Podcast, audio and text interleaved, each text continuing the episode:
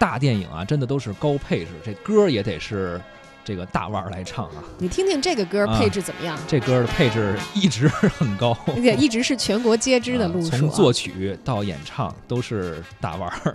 那么接下来我们要讲的这个事儿呢，你不能说它是派生自这首歌，嗯但是跟这首歌缘分的确很深。这首歌叫什么名？敢问路在何方是吧？对呀就叫敢问路在何方啊、对对对啊电影《敢问路在何方》从二零一五年的四月项目启动，一直到今天呢，一直在进行细节的打磨，并且首次尝试国际三 D 大片、嗯后期前置这样的制作方式。也就是说，首先是把这个歌的名字用在了一个即将拍成一个三 D 东方魔幻电影的名字中，这个电影就叫《敢问路在何方》。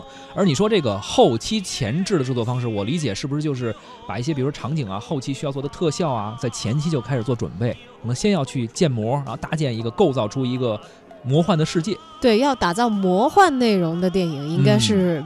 这个耗资和耗时都是比较大的啊！是一五年就启动了嘛？近日呢，该片的主创六小龄童和马德华以及出品方对媒体公布了项目的进展。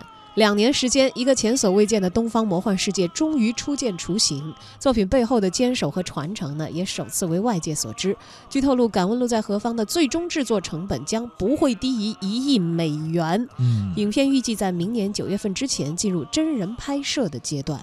系列三部影片将在二零一九年到二零一零年期间公映。还还得等一段时间哈。这个主演六小龄童呢，去年就透露自己将会参与拍摄 3D 东方魔幻大片《敢问路在何方》，而且呢还会有好莱坞的团队加入进来。这次的出品方的负责人柯立民透露说啊，《敢问路在何方》剧本中的部分呢由中国的团队主导来完成，而视觉特效的部分将会交给视效大师约翰休斯他的一个团队。这个约翰休斯提名字可能您不知道，但是他曾经制作过很多好莱坞脍炙人口的一些电影啊，已经超过了一百三十部，曾经三次获得奥斯卡最佳视觉效果的奖项。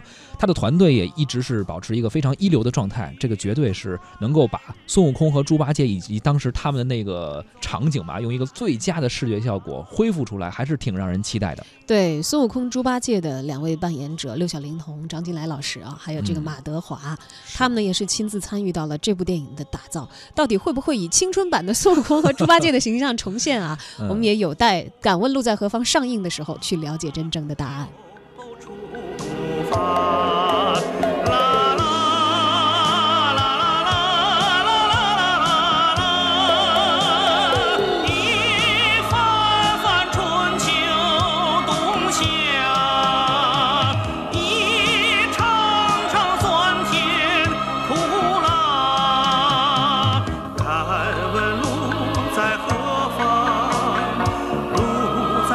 Rama